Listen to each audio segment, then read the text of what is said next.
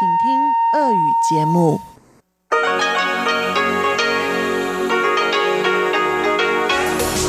эфире Международное радио Тайваня. Здравствуйте, дорогие радиослушатели! В эфире Международное радио Тайваня. Вас из тайбэйской студии приветствует ведущая Анна Бабкова.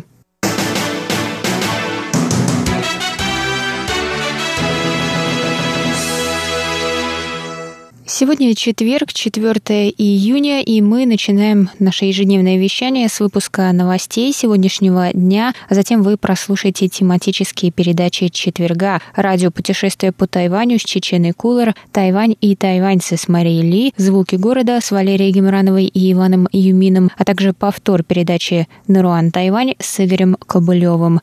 Я вам также напоминаю, что на коротких волнах вы можете слушать нас на частоте 9490 90 кГц с 11 до 12 UTC и на частоте 5900 кГц с 17 до 17.30 UTC. И также в любое удобное для вас время вы можете заходить на наш сайт по адресу ru.rti.org.tw. И там вы можете читать последние новости с Тайваня и слушать ваши любимые передачи. А теперь давайте к новостям.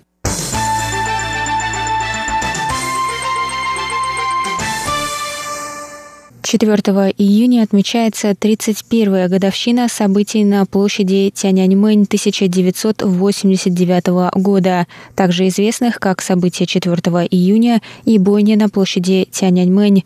Это расстрел участников мирных демонстраций протеста на площади Тяньаньмэнь в Пекине, продолжавшихся с 15 апреля по 4 июня 1989 года. Главными участниками демонстраций были студенты. В ночь на 4 4 июня китайские власти ввели на площадь танки. Точное число погибших до сих пор остается неизвестным. Президент Китайской республики Цай Инвэнь опубликовала 4 июня в своем фейсбуке пост с фотографией календаря и написала – в мире каждую минуту проходит 60 секунд, но в Китае в году всего 364 дня, потому что один день был навсегда забыт. В истории Тайваня тоже бывали дни, исчезнувшие из календарей, но мы их отыскали и вернули, потому что нам больше не нужно прятаться от собственной истории. Благодаря этому мы можем осмыслить будущее. Надеюсь, что нигде в мире больше не будет дней, которые будут стерты. Желаем добра Гонконгу. Гонконгу. Пример Су Джин Чан написал в своем фейсбуке. Свобода – это жизнь. Жизнь, в которой интернет не закрыт на замок ключевых слов. Жизнь, когда ты не исчезнешь без следа из-за отличающихся политических взглядов. Ценим демократию, не забудем 4 июня. Бывший президент Китайской республики Майн Дю также выразил свою позицию на Фейсбуке, призвав Китай реабилитировать память о событиях 4 июня. Он также добавил, что новый закон, вызвавший бурную реакцию в Гонконге, нарушает обещание о режиме «одна страна, две системы» и приводит к углублению водораздела между народом Гонконга и Китаем. Такие действия не вызывают доверия ни у гонконгцев, ни у тайваньцев, написал он.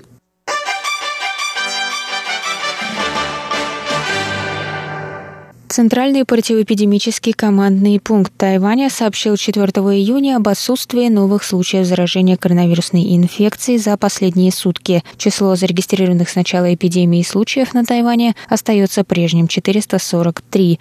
Местные случаи заражения не были зафиксированы в течение 53 дней подряд. Из 443 случаев 352 были завезены из других стран. Число местных заражений 55 и еще 36 26 человек заболело на военном корабле Паньши, 7 человек умерли. По данным на четверг, 428 человек уже выздоровели и были выписаны из больниц. 8 еще находятся на лечении.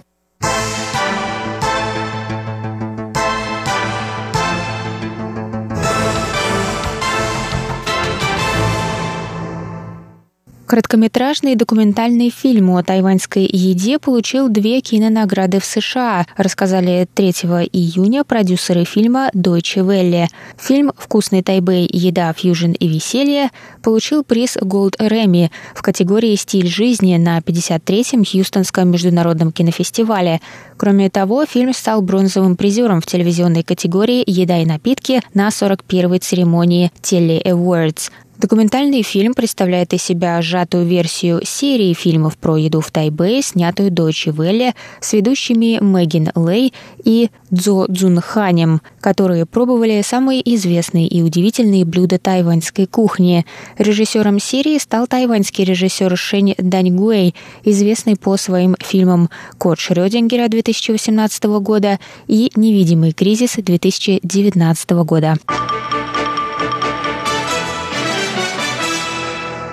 78% опрошенных тайваньцев заинтересованы в коротких поездках по острову, что значительно выше результатов опроса, проведенного до пандемии. Компания MasterCard провела онлайн-опрос 500 респондентов, 78% из которых выразили интерес к двух-трехдневным турпоездкам по острову. Согласно предыдущему опросу, только 48% разделили этот интерес. Такие результаты опроса можно объяснить стабилизацией эпидемической ситуации внутри границ Тайваня в совокупности со сложной глобальной обстановкой.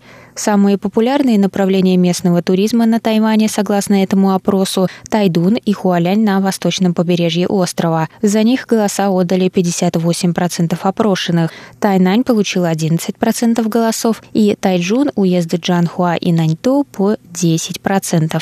Более половины опрошенных отметили, что согласны потратить на поездку 5-8 тысяч новых тайваньских долларов. Это где-то между 160 и 270 долларами США.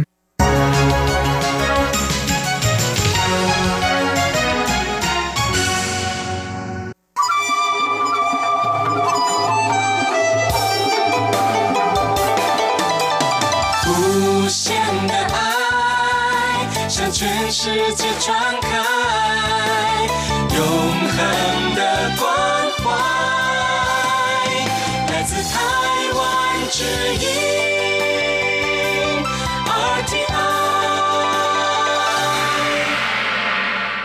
Это был выпуск новостей за четверг, 4 июня. Для вас его провела и подготовила ведущая русской службы Анна Бабкова. Оставайтесь на волнах МРТ. Далее в эфире вас ждут тематические передачи четверга, радиопутешествие по Тайваню, Тайване, тайваньцы, звуки города и Наруан, Тайвань. А я с вами на этом прощаюсь. До новых встреч.